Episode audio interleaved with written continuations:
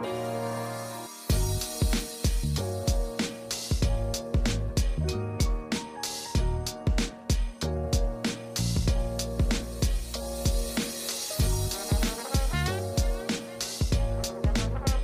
Damit hallo und herzlich willkommen zu einer weiteren Ausgabe des O-Doc Podcasts. Mein Name ist Raff, aka Timer Raff, und heute ist es endlich mal wieder soweit. Äh, einige von euch haben schon danach gefragt, wir haben mal wieder einen Gast im Podcast.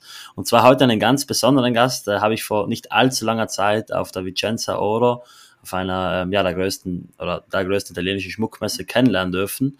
Und zwar ist heute der liebe Ruth van Rijn bei mir.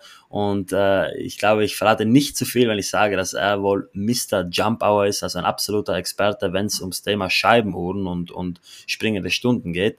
Und gemeinsam mit ihm werden wir heute mal so ein bisschen über dieses Thema sprechen, das auch hier im Podcast ja noch nicht so viel Aufmerksamkeit erfahren hat. Bevor es jetzt aber losgeht, hallo Ruth, wie geht's dir? Ja, guten Tag, Graf. Mir geht's ganz gut. Ich finde es ganz schön, äh, ich habe dich begegnet, begegnet, in Italien und ich werde gern mal etwas erzählen über Scheibenuhren, Jump Hours. Aber zuerst, mein Deutsch ist nicht so ganz gut. Also ich hoffe, dass, äh, ja, dass die Leute mich verstehen können. Das ist überhaupt kein Problem. Also wenn es okay. irgendwo Schwierigkeiten gibt, kannst du auch gerne ins Englische wechseln. Also, da sind wir wirklich ganz offen. Aber bis okay, so lange kann ich dich perfekt verstehen und ich glaube, das geht den Leuten ähnlich. Ja, super. Ja, super. Okay, Ruth, dann würde mich ganz am Anfang interessieren, ich habe es dir gerade vorhin schon erklärt, wir machen in unserem Podcast immer einen sogenannten Audio-Wrist-Check. Also uns geht es dabei darum, herauszufinden, was denn der Gegenüber gerade an seinem Handgelenk trägt. Und du hast es mir schon verraten, was trägst du heute an deinem Handgelenk? Bitte erklär das mal für unsere Zuschauer. Also heute, heute habe ich eine Dubi und Schallenbrand Scheibenuhr. Mhm. Das ist eine, ja, eine Scheibenuhr, die ist äh, gemacht worden von nur Old Stock äh, Material. Also ist ein alter Schildmanufaktur äh, drin. Schild 1727 äh, mit 17 äh, Steine. Handaufzug. Und ich glaube, das sind damals 200 Stück von produziert worden. Und es ist eine, ja, natürlich ist eine, eine Scheibenuhr. Und ähm, ich mag de, die Form. Die Form ist ganz schön. Äh, Tonneau-Form ist es. Tonneau. Ich weiß nicht mhm. genau, wie man das sagt auf Französisch. Mhm, mhm. und ähm, der äh, funktioniert äh, ganz gut und sieht schön aus. Also okay, sehr schön. und Schanzenbrand. Mhm. Interessant. Ich habe mir heute natürlich für unsere gemeinsame Episode auch eine Scheibenuhr angezogen. Und zwar tatsächlich meine erste, die ich damals gekauft habe. Die habe ich aus Italien. Das ist eine 1930er ah. Scheibenuhr im Art Deco Design. Ähm, das Gehäuse ist mit Olympico und Co. signiert. Äh, ich glaube, das Werk ist auch ein, ein, ein Adolf Schild-Werk, so gut wie sicher.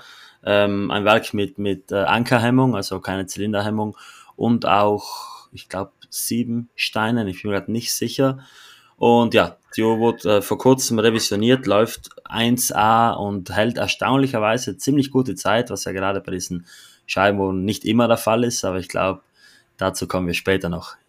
Ja, ja sieht super aus, Raff. Dankeschön. Art, De Art Deco, ja, ganz schön. Mhm. Ganz schön. Genau, das ist generell eine Stilrichtung, die mir sehr, sehr gut gefällt bei den Uhren. Und ja, deswegen haben es mir auch diese Scheibenuhren angetan. Aber es soll hier nicht um mich gehen, Ruth. Mich würde jetzt mal interessieren, erzähl mal so ein bisschen, wie hat das bei dir angefangen? Wie bist du zu den Uhren gekommen? Also nicht ja, also, nur die Scheibenuhren, sondern generell, woher kommt ja, deine Leidenschaft zu den Uhren? Also ich habe, mein, ich habe meine erste Uhr bekommen, wenn ich sieben war. Also ich bin geboren worden ganz in die Nähe von, die, von Deutschland, äh, mhm. ein Kilometer von die deutsche Grenze. Und damals bin ich äh, zusammen mit meinem Vater in ein Geschäft in Deutschland äh, gefahren und er hat für mich ein Uhr gekauft. Und ich war damals schon ganz interessiert in, was man machen konnte mit einer Uhr. Und das war auch natürlich ja, eine der teuersten ähm, Dinge, die ich äh, damals besaß. Und dann hat die, ich bin geboren worden in 19, 1967 und wenn ich acht oder neun oder zehn Jahre war, da gab es die Quarz-Revolution und habe ich eine Quarzuhr bekommen mit äh, Alarm und äh, Chronograph drauf und da war ich auch schon ganz fasziniert. Und dann ist das eigentlich eine Leidenschaft äh, geworden. Also wenn ich, ich war 20 oder 18, hatte ich schon 10 oder 15 Uhren, glaube ich. Ich hatte einige Tissot, äh, aber ich, habe, ich hatte nicht viel Geld, um äh, Uhren zu kaufen. Aber ich bin dann, äh, ja, wenn ich äh, Anfang, angefangen habe äh, mit, mit meiner Arbeit, ich habe ein eigenes Geschäft äh, gestartet und dann langsam, langsam bekam ich immer mehr Geld. Und ähm, dann äh, interessiert, interessiert mich noch immer die Uhren von den 70er Jahren. Okay. Und ähm, am meisten interessieren mich die Uhren, die äh, ganz fremd aussehen. Also Amida Digitrend, mhm. das war faszinierend, um das äh, zu sehen. Das ist eine, eine Uhr für Autofahrer. Und dann habe ich äh, ja, ganz viele äh, fremde Uhren gekauft. Und ähm, ich weiß nicht genau, wie das passiert ist, aber die Scheibenuhren, die waren mich am fremdsten. Also die mag ich, äh, die, die, die, die, die habe ich am, am meisten gemacht. Und ähm, ich bin jetzt, ich denke 30 Jahre, 20, 25, 30 Jahre äh, her, bin ich angefangen, um die Scheibenuhren äh, zu sammeln. Und das ist eine richtige Obsession geworden eigentlich, kann man schon sagen. Also ich habe hunderte, hunderte, hunderte und auch ähm, ja, nicht nur aus den 70er Jahren, also auch aus die 50er Jahren, wenn es die Elgin und Benrus äh, Uhren gab, auch aus die 30er Jahren, genau wie du eine hast, die Art Deco Uhren, aber auch die IWC Pallweber, die äh, 1885 äh, damals äh, angefangen sind mit äh, Scheibenuhren zu bauen. Aber in meiner Suche bin ich, habe ich auch einige Uhren gekauft und die sind schon aus dem 17. Jahrhundert. Äh, und damals gab es auch schon, auch schon Scheibenuhren. Also die älteste, die ich jetzt kenne, ist eine Uhr, die ist in äh, das British Museum in London. Und die ist, glaube ich, 1695 oder 1700 bei äh, äh, ein Mann, der heißt John Windmill. Und ich mag das Windmill, also äh, ja, äh, Windkraftanlage und wie sagt man das? Windmühle, das ja. Mhm. Windmühle, ja, genau. genau. Windmühle. Ähm, und äh, wieder, das ist ein bisschen holländisch, Windmühle. Mhm. Und meiner Meinung nach ist das der älteste, die ich finden konnte. Und dann, äh, ja, und dann äh, habe ich schon einige Jahre her, habe ich gedacht, ja, da soll man doch mal ein Buch drüber schreiben. Also da bin ich jetzt äh, mit angefangen, um die, äh, all die Uhren zu fotografieren. Äh, mein Geschäft ist äh, verkauft worden, also ich habe jetzt mehr Zeit, um die Uhren zu fotografieren. Und das ist genau, was ich mache jetzt. Ich fotografiere die Uhren und äh, bin ja, beschäftigt, um mein Buch zu schreiben. Also das ist, was ich jetzt mache. Mhm. Interessant. Ich glaube, wir müssen mal ganz von vorne anfangen. Also, ähm, was ich schon mal festhalten kann, wir beide teilen wahrscheinlich die Leidenschaft für Uhren mit einer außergewöhnlichen Zeitanzeige. Also, wo man jetzt nicht nur Zeiger hat, sondern vielleicht auch eben mal eine ja, digitale Uhr, wie es eben bei diesen Jumpauer oder Scheibenuhren oder im Italienischen heißt man es auch Saltarelli oder Saltarello ähm, der Fall ist. Kannst du uns mal so ein bisschen eine Einführung geben? Woher stammt eigentlich dieses Konzept, diese Idee und was ist denn so die, die Geschichte dieser Scheibenuhren? Weil ich glaube, es braucht ja schon einen gewissen Erfindergeist, wenn man sagt, man macht anstelle von zwei Zeigern jetzt eben ein anderes Konzept. Kannst du uns da mal so ein bisschen eine Einführung geben? Ja, schon. Ähm, also, ähm, ja, die Komplikationen mit Uhren äh, wenn man die ersten Uhren gebaut hat, im äh, 17. Jahrhundert, 18. Jahrhundert, 19. Jahrhundert, das war immer eine Faszination für Uhrmacher, um Komplikationen zu bauen. Und dann damals, ähm, ja, war schon äh, nicht leicht, um, um, um die Datum oder äh, Mondanzeige auf ein Uhr, ähm, in ein Uhrwerk äh, zu kriegen. Und einer, ich glaube, das ist also John Windmill, hat damals gedacht, okay, dann mache ich mir eine, ein Scheibenuhr. Und warum er das gemacht hat, weiß ich nicht. Aber ja, die, ähm, das, das, das, das, also das war das, das erste Uhr und das erste Scheibenuhr. Ähm, Und ähm, ja, es ist einfach der Wunsch von Uhrmacher, um komplizierte Dinge zu machen, denke ich. Und ähm, ja, ein, ein, eine Scheibe, die, äh, die auch noch springt, ja, das, das ist eine Komplikation. Und äh, genauso dieselbe Komplikation braucht man auch, um ein Datum springen zu lassen. Also das war, zuerst gab es ein Datum und die springt auf eine, eine interessante Weise und äh, auch ich denke, äh, das, das nächste, um auch eine Scheibenuhr zu machen, die, die springt, das, das, das, war da, das war ganz einfach, um das, äh, wenn man das Datum hat, um auch das Uhr springen zu lassen, denke ich. Und dann, was man, das Interessante sieht man, dass das in Fashion ist, in, also Mode ist. Also damals war es Mode, äh, sag mal 1700. Und Brigitte hat auch äh, einige gemacht damals. Ähm, dann hat es etwa, na, sag mal, bis 1880 gedauert, dass es wieder in, in, in die Mode kam. Und dann hat es nur eine, einige Jahre gedauert. Dann, dann gab es die korte Bett, Pallweber, äh, A. Kaiser Patent äh, mit drei springenden äh, Scheiben. Und dann dauert es, dauert es wieder bis äh, Cartier in 1928 die äh, Art Deco-Uhren wieder baute. Und dann gab es wieder äh, ja, drei, vier, fünf Jahre, dass die Scheibenuhren in die Mode waren. Und dann hat es wieder gedauert bis 1958, 1960. Äh, und dann hat, haben die Leute aus Amerika, Elgin, Benrus, haben wieder angefangen, äh, Dialorama. Äh, und der, Endris, äh, der Elgin äh, Elvis Watch, Golfball Watch, äh, um, um, um Scheibenuhren zu machen. Auch äh, Hogarth aus Tramelan hat, hat wieder äh, eine Scheibenuhr gebaut damals.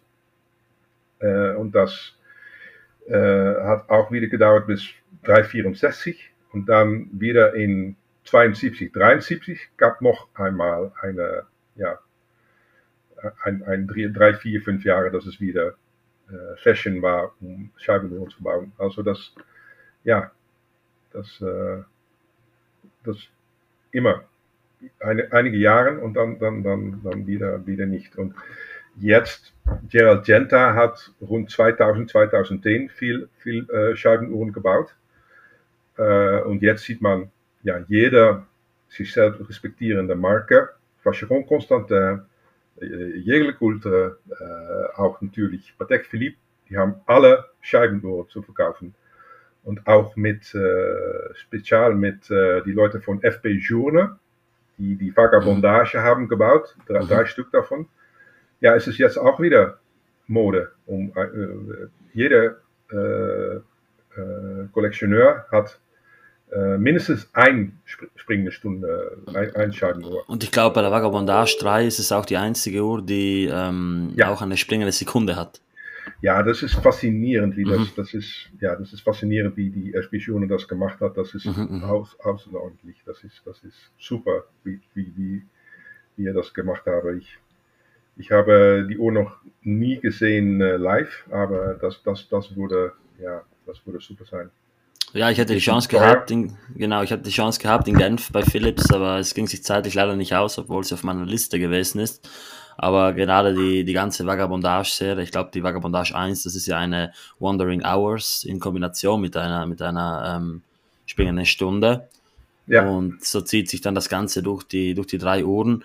Was interessant dabei ist, wie du es gerade erklärt hast, die Uhren waren immer ähm, ja, periodenweise in Mode. Man merkt es ja zum Beispiel, man findet, also mein Einstieg in das Thema waren die, die Scheibenuhren aus den 30er Jahren, eben in diesem Art Deco-Design, eckige Gehäuse, oft mit, mit ähm, rechteckigen Verzierungen drauf, alles ziemlich geradlinig, einfach dem Art Deco zuzuordnen.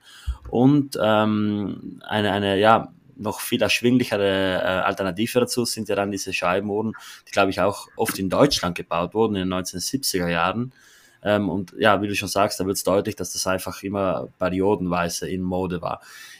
Hast du eine Ahnung, wer denn 1930 zum Beispiel, das ist jetzt die, die Periode, wo ich mich am meisten mit den Scheibenuhren bewege, wer war der Kunde für so eine Uhr? Also so eine Uhr, wie ich sie gerade am Handgelenk trage, was kann man sich darunter vor? Weil ich glaube, wenn sich jemand eine Uhr gekauft hat, dann hat er ja ein, ein wirkliches Werkzeug erworben, welches ihm jeden Tag zur Seite stehen musste. Wer war der typische Kunde für eine solch ausgefallene Uhr? Also ich, ich vergleiche sie mal gerne damit, dass es heute in etwas so ist, wie wenn man sich eine Uhrwerk oder MBNF oder ja, eine, eine, ja, ja. eine richtig ausgefallene Uhr kauft. Ja, eigentlich hat es angefangen mit die äh, ja, äh, Cartier Tank, der, der äh, 1928 äh, gebaut worden ist, 27. Mhm. Und auch äh, Vacheron Constantin hat einige äh, Scheibenuhren gebaut damals. Äh, meiste, meist, die, die, die meisten Uhren von äh, Vacheron Constantin, aber auch andere Marken wie ähm, Gubelin, die sind gebaut worden bei Robert Card. Und das ist ein Uhrmacher, die ist nicht so bekannt, aber die hat eine ja, ganz schöne Scheibenuhren gebaut. Also man hat, es hat angefangen mit ganz schicke, teure äh, Scheibenuhren damals.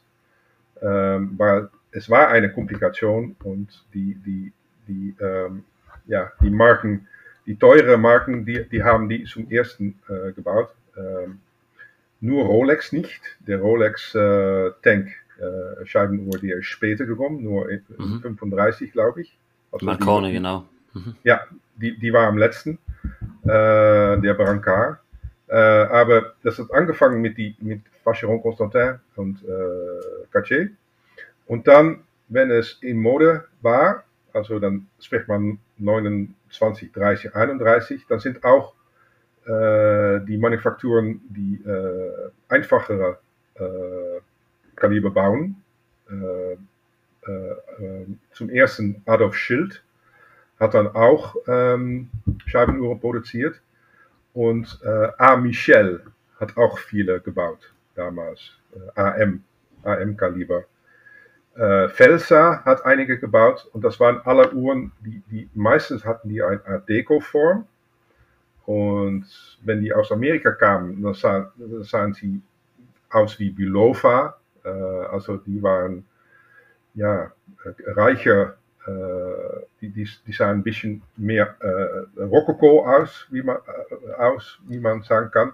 Mhm. Und die Uhren aus Deutschland, Schweiz, Schweiz meistens, die sahen mehr aus wie, wie deine Uhr, also ähm, schlichter gehalten. Schlichter gehalten, ja, mhm. das ist schön gesagt, genau. Und das war dann äh, ganz populär, want die waren die konnte man da auch kaufen. Ja, äh, meistens waren die 20 Dollar oder das war der Preis, 25 Dollar. Das ist immer noch like, äh, nicht wenig, weil damals verdiente man, glaube ich, in Amerika 100 Dollar pro Monat. Also das ist noch immer ein Viertel von äh, einem Monat, äh, äh, was man verdient in einem Monat. Mhm. Aber ja, also hat angefangen mit die ja, äh, Cartier Denk, denke ich. Ja, die 30er Jahre. Okay, interessant. Wenn man sich jetzt äh, diese, diese Scheibenuhren ansieht, dann sehen die ja auf den ersten Blick eigentlich alle äh, ziemlich gleich aus. Wenn man jetzt in den einzelnen ähm, ja, Perioden drin bleibt, mal zum Beispiel die 30er Jahre oder wie gesagt eben auch die 70er Jahre, wenn man sich jetzt so eine Scheibenuhr kaufen will und man hat damit noch gar keine Erfahrung gemacht, hast du da irgendwelche Tipps an unsere Zuhörer, wie man da vorgehen soll? Weil ich persönlich musste die Erfahrung machen, dass ähm, Scheibenuhren jetzt nicht so unproblematisch sind wie zum Beispiel eine, eine alte Dreizeiger Omega, die wahrscheinlich auch nach 100 Jahren einfach noch läuft. Worauf würdest du sagen, kommt es an, wenn man sich eine Scheibenuhr kauft? Ja, eigentlich sind Scheibenuhren sind, äh, ganz fremd weil die Zeit ist nicht so einfach abzulesen wie eine Drei-Tage-Uhr. Ähm, also mein erster Tipp ist, äh, kauf eine Uhr, die ziemlich gut abzulesen ist. Also äh, die, die Scheiben, die, die sollen groß sein, weil äh, dann kann man auch die Zeit gut sehen. Ähm, äh, zum Beispiel äh, Lange und Söhne mit der Zeitwerk, die haben ganz große äh, Scheiben also das ist eine, eine Uhr, um einfach äh, abzulesen. Äh, aber es gibt auch andere äh, Marken, die haben, ja, die haben schon ganz große äh, Uhrenscheiben. Also, ähm, ja, das, das ist wichtig, um das, ähm, ja, das, das, das, das, um das Uhr, äh, um die Zeit abzulesen zu können. Ähm, ja, ja, was ist noch mehr wichtig? Ja, ich denke, es gibt so viele äh, Sorten, woraus man wählen kann heutzutage. Es gibt äh, zum Beispiel, äh, es gibt ein Uhr Mac 1, MEC1. Das mhm, ist auch eine, gesehen, ja. ja. die ist bei Hodinki jetzt äh, auch äh, präsentiert worden. Die ist ganz schön und der hat auch äh, Super, Super Luminova äh, hinten, die, die, die, die, eine transparente Scheibe. Und äh, die kann man auch ablesen, wenn es dunkel ist. Und der Zeiger, der, der Minutenzeiger, die ist von ähm, Glas gemacht worden, also mhm. Saphir. Saphirglas. Okay. Und dann kann man auch noch die Stunden gut ablesen, wenn man die, äh, ja, wenn es zwölf oder äh, genau äh, ein oder zwei Uhr ist. Und das ist etwas anderes Wichtiges, denke ich. Wenn es ein Scheibenuhr ist, der nur eine springende Scheibe hat für die Uhren und es gibt einen Zeiger für die Minuten, äh, dann sollst du mal gut gucken, dass die Zeiger nicht die äh, Scheibe abdeckt, äh, okay. wenn es mhm. genau äh, 12, 1 oder 2 Uhr ist. Und das passiert öfters. Auch Jäger Kultur und äh, Patek Philippe haben Uhren, die, ja, da kann man die Zeit nicht gut ablesen und zahlt man 150.000 Euro für eine Uhr, äh, Patek Philippe, und dann, ja, dann hat man das Problem nicht gelöst. Ja, das ist doch, äh, doch schade. Also ich mag am meisten die Uhren mit drei springende Scheiben. Also für, für, für die Uhren, äh, für die äh, Stunden, Minuten, genau. Minuten, also mhm. zwei für die Minuten. Also für genau, äh, mhm. die, die, die Zehner, die, die, die, die desimale Minuten und die, äh, und die Einer. Äh, genau. die Einer Minuten, ja. ja. Das, das gibt es auch nicht so ganz viel. Genau, äh, habe ich jetzt bei allen Pantonen eigentlich außer bei der Bauweber und bei der Zeitwerk so noch nie gesehen. Gibt es denn das auch äh, eben in diesem 30er-Jahres-Stil? Wurden da Uhren ja. gebaut? Ah, okay. Auch ja. Armbanduhren, oder? Ja, nur, ein, nur einige. Eigentlich, okay. mhm. ich, kenne nur, eigentlich in die 30er Jahre kenne ich nur einer. Mhm. Und die ist gebaut worden von äh, FHF, FHF Fontainebleau. Mhm. Das ist der Fontainebleau 53 und die ist äh, vermarkt worden durch Mido. Und die okay. heißt Mido, Mido Evolution heißt der Uhr. Und das okay. ist eine ganz schöne Uhr. Ja, mhm. Mido, Mido Evolution. Ich weiß, dass es da einen Hersteller gibt, ähm, welcher für sehr, sehr hochwertige Werke bekannt ist oder war, auch äh, mit, mit Genfer Bunze versehen, und zwar Niton. Äh, sagt ja. der Hersteller etwas? Ziemlich sicher, oder? Ja, die Niton, die Niton-Uhren sind auch ganz schön und ganz äh, Quali Quali äh, äh Qualität ist, ist super. Ähm, und die haben auch äh, Scheibenuhren gebaut. Und die sind auch vermarkt worden unter anderen äh, Namen Haas, glaube ich, und mhm. Genau. Und auch Vacheron hat die benutzt. Ja. Und die sind gebaut worden durch Niton. Die, die, die, sind, äh, die, sind, die sind ganz schön, ja, in 30er Jahren. Ja, meistens auch in eine äh, golden äh, äh, ähm, Gehäuse, Gold oder zwei, zwei, zwei Farben Gold, Weißgold und Gelbgold und Roségold manchmal und ja, die sind, die sind super, ja. Mhm. Ja. Kannst du uns mal so ein bisschen eine Erklärung bzw. eine Einführung zum Uhrwerk geben? Weil ähm, mich würde das interessieren, vor allem, allen vor allem, wie funktioniert eine Scheibenuhr, dass wir einfach den, den Zuhörern mal so ein bisschen einen, Zu, äh, ja, einen, einen, einen Zugriff ermöglichen können auf die Funktionsweise und worauf sollte man gerade bei, bei Vintage-Taschenuhren achten, was das Uhrwerk anbelangt. Kannst du uns dazu vielleicht mal so ein bisschen eine Einführung geben? Ja, man hat eigentlich zwei äh, verschiedene Sorten, wie die äh, Uhr, äh, dass, dass die Uhrscheibe springt. Man hat äh, direkt und indirekte ähm, ähm, Mechanik, äh, um die Uhren springen zu lassen. Also die einfache, die billigen, das, das, die haben die direkte äh, Versetzung von das, das, das, die, die, die Uhren. Schild hat da viel, Adolf Schild hat, hat viele gebaut. Also das, da gibt es ein, ein äh, wie sagt man das auf Deutsch, äh, eine Stift, glaube ich, ja, und die ist, mhm, ja. ähm, die, die ist montiert worden an die äh, äh, Minutenscheibe mhm. und ähm, die Stift, die, die ähm, einfach, wenn es äh, zwölf genau äh, die Uhr ist, dann geht er, dann, dann langsam springt auch die Stunde damit, wenn, wenn die Stift äh, geht langs die, äh, entlang die äh, Uhrenscheibe. Und das sind die direkt äh, angetriebene äh, springende Stunde. Aber die mehr, die, die, die bessere Qualität, Quali, Quali, äh, bessere Qualität äh, Uhren, die äh, haben ein indirektes äh, springende Stunde. Und dann wird meistens, genau wie manchmal bei die Daten, dann wird Energie aufgebaut in einem, ähm, ja, wie heißt das auf Deutsch? Äh, eine Schnecke oder so. Mhm, mhm. Äh, ja, Schnecke heißt das. Und dann, ähm, wenn die Schnecke genau auf 12 ist, dann springt sie momentan. Ah, okay, ich verstehe. Das ist praktisch so eine, so eine Schneckenscheibe, kann man das so nennen, wie ja. bei einer, wie ja. bei einer retrograden Komplikation zum Beispiel. Und ja. über, Genau, und über diesen sich verändernden Radius dieser Schnecke kann man eben dann die Spannung aufbauen und man erreicht ja. dann ein, aber dann hat, dann heißt es praktisch, dass man beim indirekten System ein, also ein, ein, ein schnelles, fallendes Umschalten des, der Scheibe hat. Ja, dann, dann springt okay. die äh, gleich.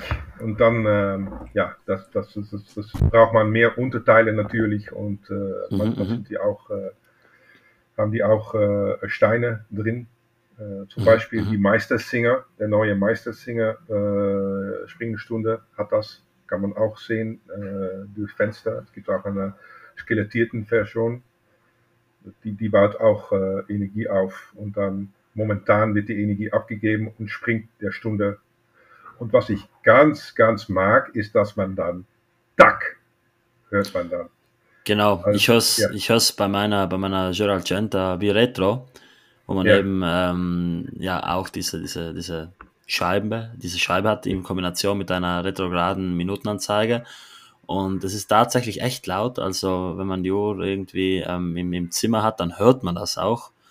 Immer ja. bei jeder Stunde eben dieses schnelle Umschwingen. Was man so bei den Art Deco Scheibenuhren zum Beispiel nicht hat. Also ich merke es bei meiner Scheibenuhr, die kann man natürlich aufgrund des ähm, Stiftes, auf, aufgrund dieses kleinen Fingers auf der Minutenscheibe ähm, ohne Probleme vor und zurückdrehen.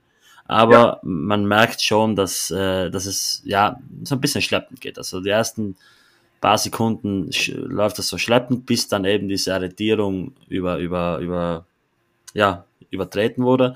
Und sobald man eben dann über dieser Arretierung ist, über dieser Feder, dann springt die Scheibe auch wirklich um. Deswegen, ähm, ja, ist es. Aber so gesehen ist die Scheibenkomplikation dann eigentlich, die basiert eigentlich auf einem normalen Uhrwerk, welches so auch ähm, für eine, für eine ja, Zeigeranzeige geeignet wäre, oder? Also im Endeffekt die Sekundenscheibe ist ja so auf der Sekundenwelle. Ja, die Sekundenscheibe ist meistens nur ja, eine Sekundenscheibe, wie, wie, wie, wie, das, wie das immer ist. Mhm. Äh, äh, nur bei FP Journal hat man eines etwas da hat man eben gebaut. Ja, mhm, mh. ja also, also normalerweise gibt es nur, in die 70er Jahre gab es nur äh, zwei Scheiben, ein springende und ein äh, laufende. Mhm. Äh, die Minuten, die laufen und die Uhren, die springen.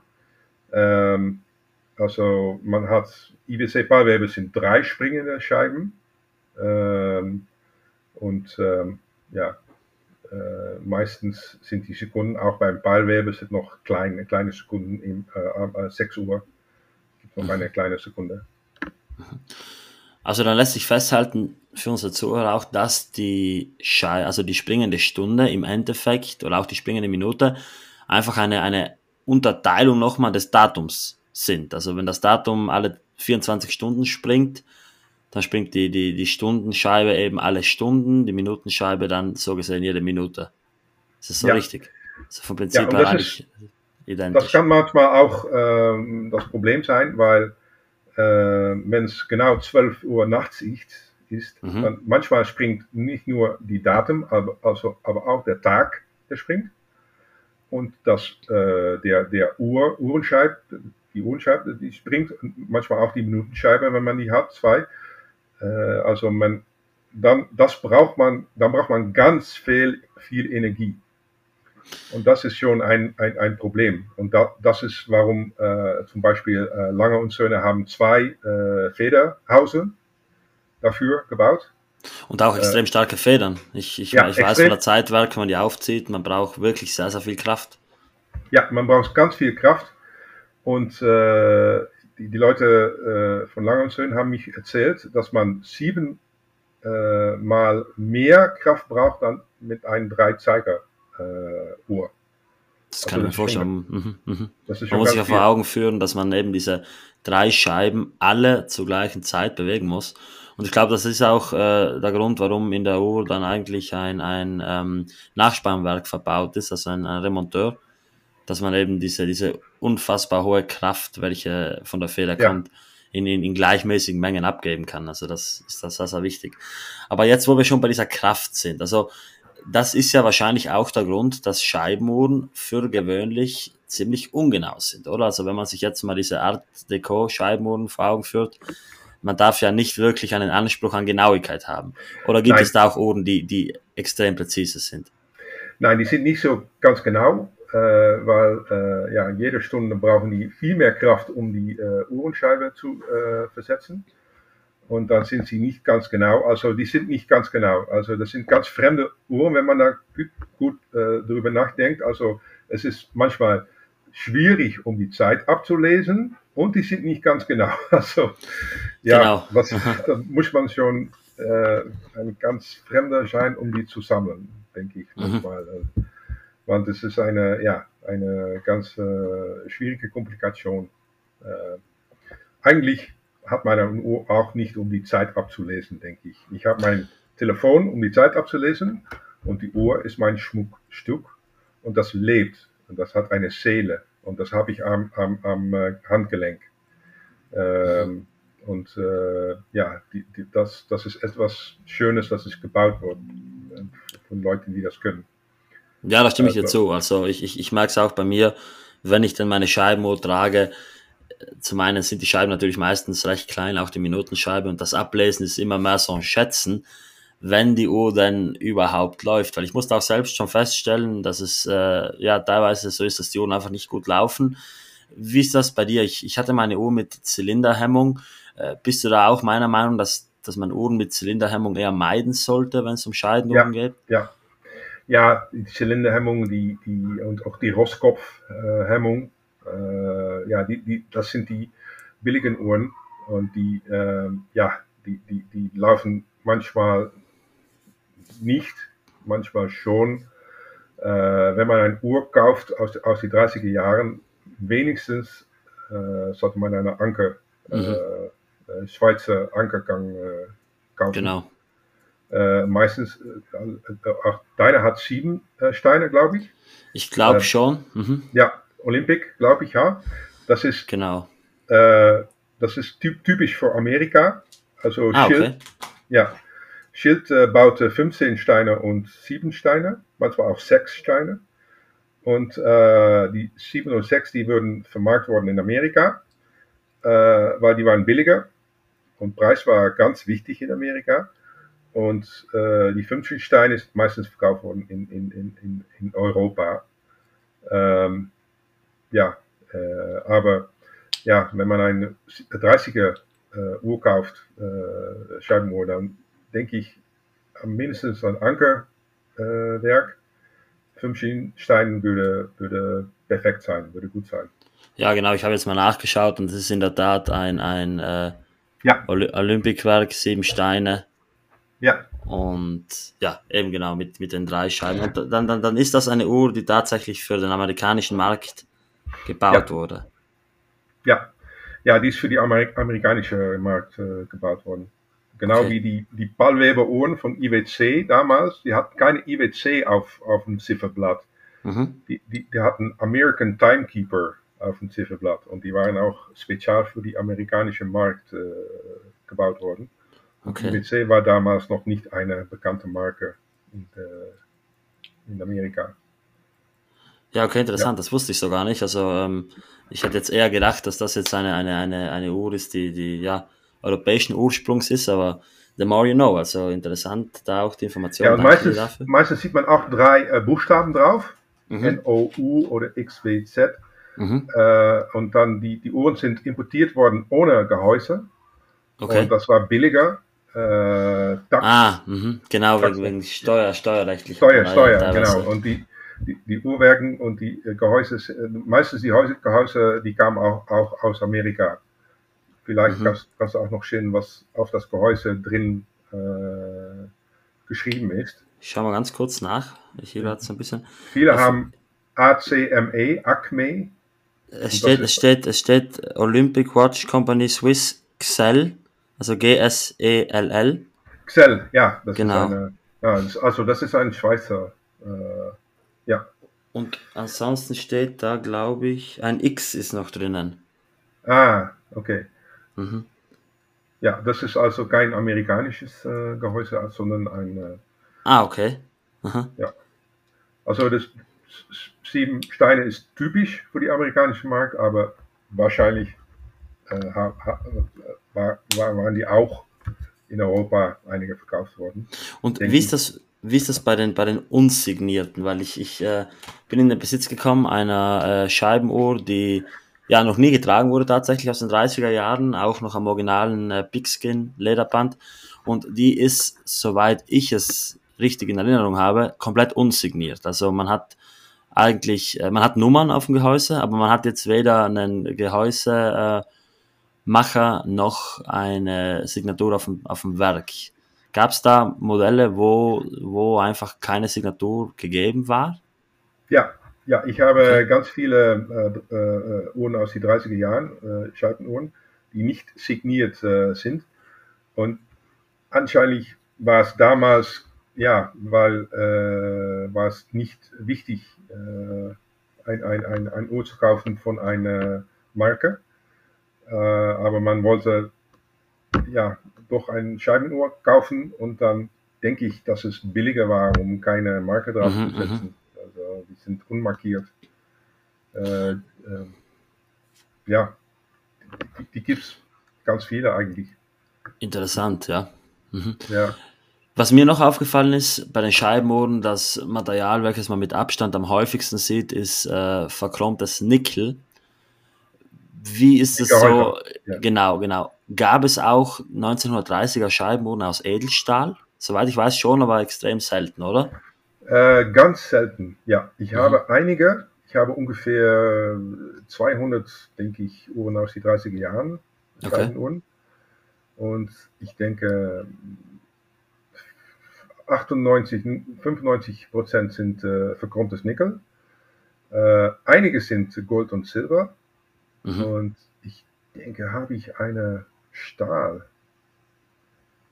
Hm,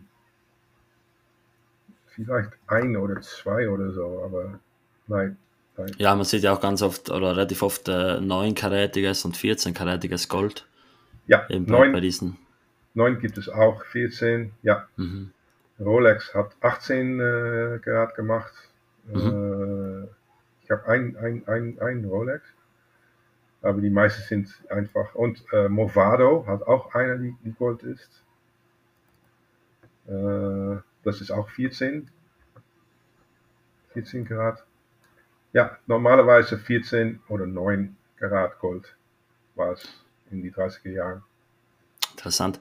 Ruth, wie sieht es denn eigentlich aus, wenn es um die Servicierbarkeit, also um die, um die ja, um die Möglichkeit des, des, des Revisionierens, des Services bei solchen Uhren Also wenn ja. ich jetzt eine, eine Uhr gekauft habe und die läuft nicht mehr. Ja. Ich weiß aus persönlichen Erfahrungen, ich hatte leider mal ein sehr unschönes Ereignis gehabt, äh, dass mir durch einen Uhrmacher eine, eine 1930er Ebel Scheibenuhr mit originalem ähm, Expandable Armband und, und auch Adjustable Armband äh, kaputt gemacht wurde, weil wieder meiner Anweisung wurde die Uhr äh, revisioniert und man hat die Scheibe abgerissen, also die Minuten, den Minutentrieb. Wie sind da deine Erfahrungen? Wie steht es um die allgemeine Möglichkeit des, des Revisionierens dieser Uhren? Ja, ja also äh, das Revisionieren äh, normalerweise von Scheibenuhren aus die 60er, 70er, 80er und, und später. Das geht ganz gut. Die 30er Jahren sind äh, etwas schwieriger, aber das ist nicht typisch für Scheibenuhren. Nur weil es Uhren aus den 30er Jahren sind, sind sie äh, ja, ein bisschen schwieriger äh, um äh, zu revisieren. Ähm, aber was ich äh, viel, äh, ganz, ganz oft sehe, ist, dass die Uhr, Herren Uhrenmacher, dass die eigentlich nur arbeiten an Dreizeigeruhren und ich habe schon ganz, ganz oft gesehen, dass man die Scheibenuhren, äh, Jump Hour Mechanics, die hat man nicht verstanden, wie das funktioniert. Äh, spezial äh, die AS äh, 1902, Adolf Schild 1902 und 2072 AS.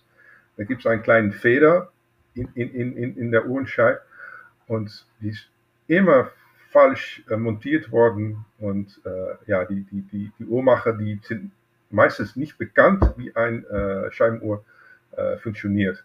Und äh, ich habe auch schon ganz viele gesehen, die kaputt gemacht äh, worden sind bei Uhr, durch Uhrmacher. Also das ist ein unbekanntes Komplikation. Und die Uhrmacher, die, die anscheinend arbeiten nicht so oft an Scheibenuhren. Also ja, da ich kann es mir vorstellen, ja. Und wie sieht es jetzt aus? Ähm, ich habe mal einen alten, ähm, ein altes Buch gefunden von, ähm, ich glaube, Anton Kreuzer hieß der Autor aus, aus Kärnten, der eben äh, viel auch über alte Uhren geschrieben hat. in, in einem seiner Bücher war eine Werbeanzeige drin für Uhrmacher, wo die ganzen Ersatzteile angeführt wurden. Da gab es dann die Scheiben, die Arretierungsfeder, und die ganzen Teile, die man eben für so eine Scheibenuhr braucht. Wie sieht das heute aus? Bekommt man für 1930er oder auch für die 70er Jahre Scheibenuhren noch Ersatzteile? Nein, nein. Und meistens äh, braucht man ein altes, anderes Uhr auszuschlachten, um äh, das, das, das, dein eigenes Uhr wieder zu äh, reparieren. Also es gibt äh, keine Ersatzteile für die, die Scheiben, die sind nicht zu finden, also die sollen neu gemacht werden. Äh, und die andere Unterteile ist die, die Feder und die sind auch nicht zu finden. Äh, die die gibt es nicht mehr, Ersatzteile. So, oder die soll man ausschlachten in ein anderes äh, Uhr. Äh, oder ähm, man soll die selber neu machen als Uhrmacher. Okay, ja, ich kann es mir vorstellen. Also wahrscheinlich hat man die Teile auch dementsprechend nicht oft austauschen müssen. Und ähm, ja, was dann noch dazu kommt, dass dann eben nicht viele Ersatzteile im Umlauf sind. Ja, also, ja. Ich glaube, wenn man ja, da irgendwo. Bitte? Ja. ja, ich habe noch hier, ich werde jetzt das. Äh, vor einige Jahre habe ich noch äh, einige Scheiben kaufen können. Die habe ich noch. Äh, oh, okay. Hier. Ich weiß nicht, ob ich das sehen kann. Das sind ganz mhm. viele alte Scheiben von die 30er. Mhm, mhm. Die habe ich auf Ebay gekauft. Also für die Zuhörer, wir beide sehen uns jetzt hier für die Aufnahme. Ja. Aber ich kann es euch ja. jetzt erzählen, also Ruth zeigt mir jetzt gerade ganz, ganz viele Scheiben für seine Scheibenuhren, also alles. Ja, also ich habe okay. noch alte, also ich bin auch Uhrmacher und wenn okay. ich äh, mhm. Uhr, Uhr revisiere, ich habe noch alte Scheiben. Also, mhm. Aber nur eigentlich für äh, Schild äh, und äh, A. Michel. Äh, Okay. Kaliber. Also revisionierst du deine Scheibenbogen dann auch selbst, oder? Ja, ja ich, mhm. äh, ich äh, revisiere das äh, selbst. Äh, ich habe äh, letzte zwei Jahre einen Kurs gemacht in, äh, hier in Holland als Uhrmacher und habe, ich, ich bin ja, angefangen, zuerst meine eigenen Uhren zu revisieren und jetzt auch nur für Freunde eigentlich, wenn die okay. fragen, revisiere mal eine. Und dann, mhm. revisiere richtig. Ja, also wie du schon sagst, sicher eine, eine, eine gewisse Lücke, weil ich habe es am eigenen Leib erfahren müssen, dass ganz viele Uhrmacher oder, die, oder einfach, ja, Uhrmacher oft keine Erfahrung mit diesen Uhren haben und es auch ziemlich filigrane äh, Gerätschaften sind. Ich kann es mir vorstellen, vor allem wenn es darum geht, die, die Minutenscheibe eben von der Minutenwelle zu entfernen, dann kann das teilweise ziemlich schwierig sein, wenn man die Teile dann nicht beschädigen darf, weil es ja keine Ersatzteile gibt. Ja, und man hat auch äh, spezielle ähm, äh, Gerätschaft, wie heißt das? Ge Ge ja, ein, ein, ein, Werkzeug, ein, ein Tool. Werkzeuge mhm. dafür. Äh, zum Beispiel äh, Elgin hat spezielle Werkzeuge, die habe ich auch hier. Äh, und, und die, wie man, äh, man muss lernen, die, die Minutenscheibe von die Welle abzuheben, mhm. ohne, die, ohne die zu, zu biegen.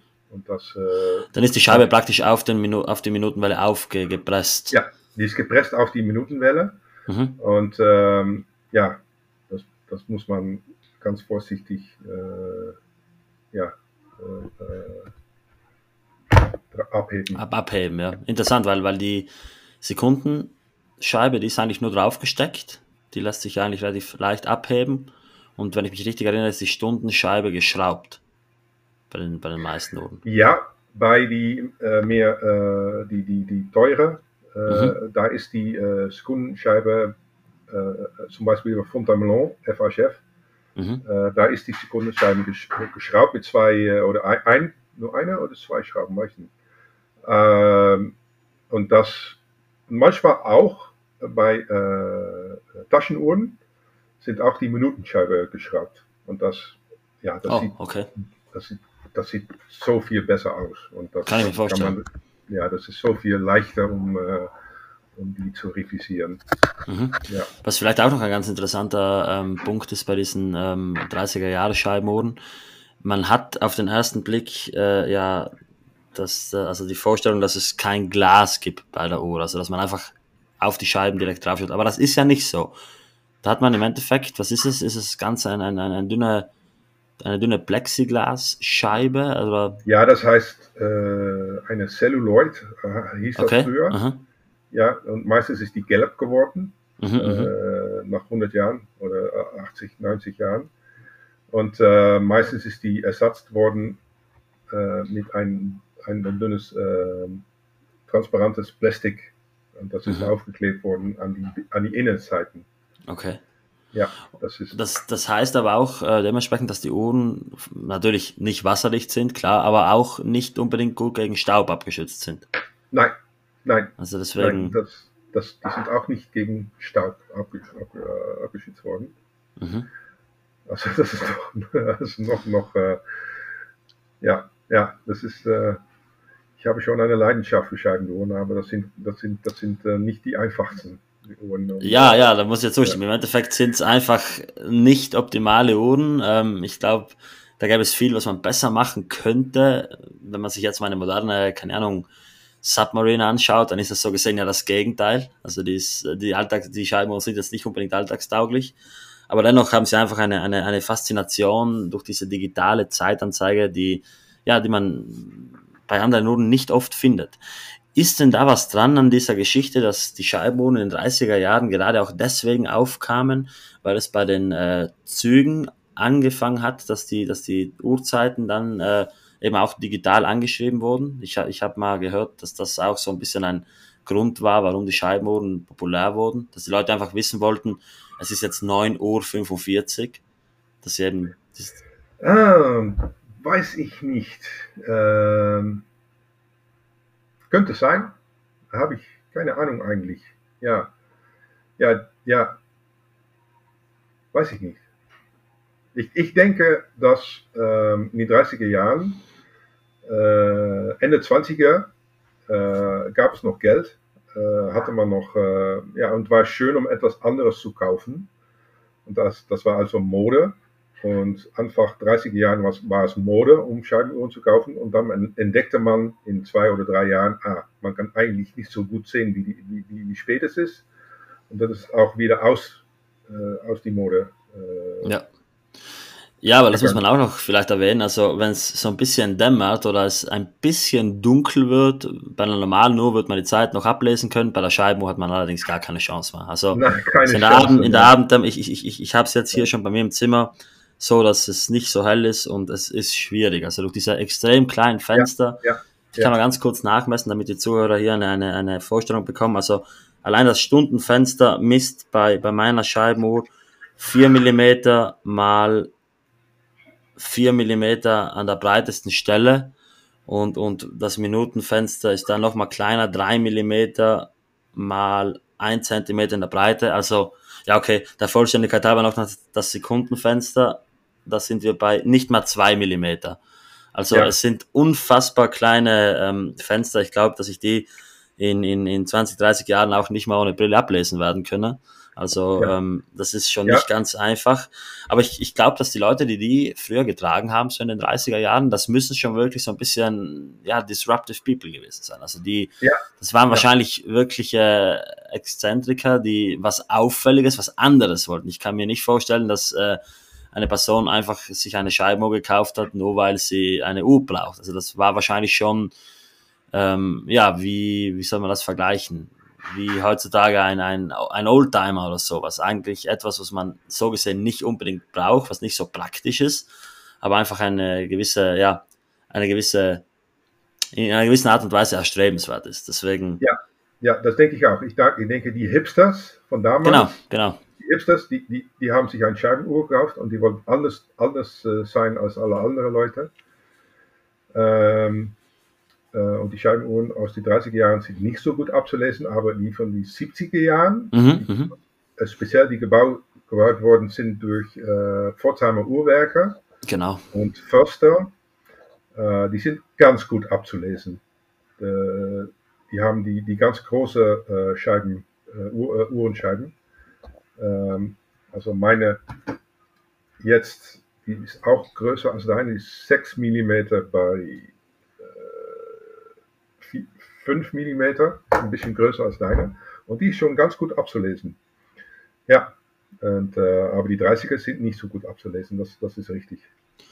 Ja, aber dahingehend würde mich wirklich mal interessieren, oder es war wirklich mal interessant. Ich meine, klar ist nicht möglich, aber es war mal interessant, mit einer Person zu sprechen, die eben 1930 in ein Uhrengeschäft gegangen ist, zum Beispiel zu Züge Berlin oder so in Luzern und sich gesagt hat, okay, ich kaufe mir jetzt eine Niton, eine, eine Niton Scheibenuhr. Wahrscheinlich hatte die, Uhr die Person dann auch äh, einige andere Uhren zu der Zeit schon, weil ich glaube nicht, dass jemand äh, das als seinen Daily Driver ähm, benutzt hat. Aber ja, also ich kann mir vorstellen, dass das wahrscheinlich alles äh, zusammen sehr interessante Personen gewesen sein müssen, wenn sie denn so viel Geld für eine so ungeschickte und unpraktische, aber dennoch extrem faszinierende Uhr ausgegeben haben.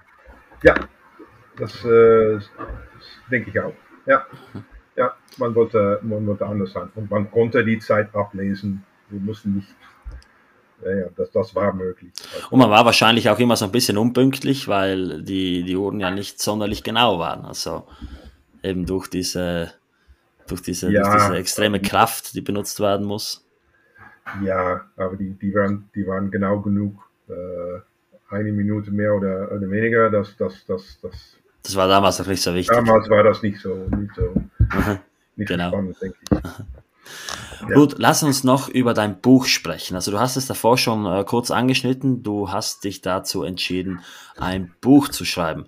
Kannst du uns mal so ein bisschen, ja, so ein bisschen abholen? Wie ja. hast du das ganze Projekt aufgebaut? Wie weit ist der aktuelle Stand? Wann kommt das Buch raus? Gib uns da mal so ein bisschen Informationen. Ja, also ich denke, ich brauche noch ein halbes Jahr oder so, um all die Fotos zu machen. Und eigentlich das Buch, das, das, das heißt Jump Hour Designs. Ähm, und ich, eigentlich äh, besteht es aus zwei äh, Teile. Also das, das äh, erste Teil ist äh, viele Fotos von alle Designs, ähm, wie die aussehen, die, die Jump Hour und ähm, ja, äh, sag mal, die, die, die, die, die Gehäuse und die, die, die äh, Zifferblätter. Und, ja, die, äh, das ist das erste Teil. Und das zweite Teil ist ein mechanisches Teil, wo ich all die Kaliber äh, sehen lasse, die es gegeben hat. Und das ist auch, äh, das, das Buch, das, das wird auch ähm, äh, durch die Zeit reisen.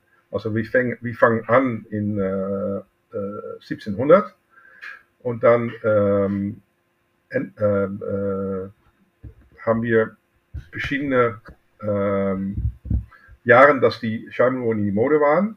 Und das endet jetzt äh, 2023. Und ich darf auch sagen, dass ich jetzt selber als Uhrmacher, zusammen mit einem anderen Uhrmacher, ein Scheibenuhr äh, baue.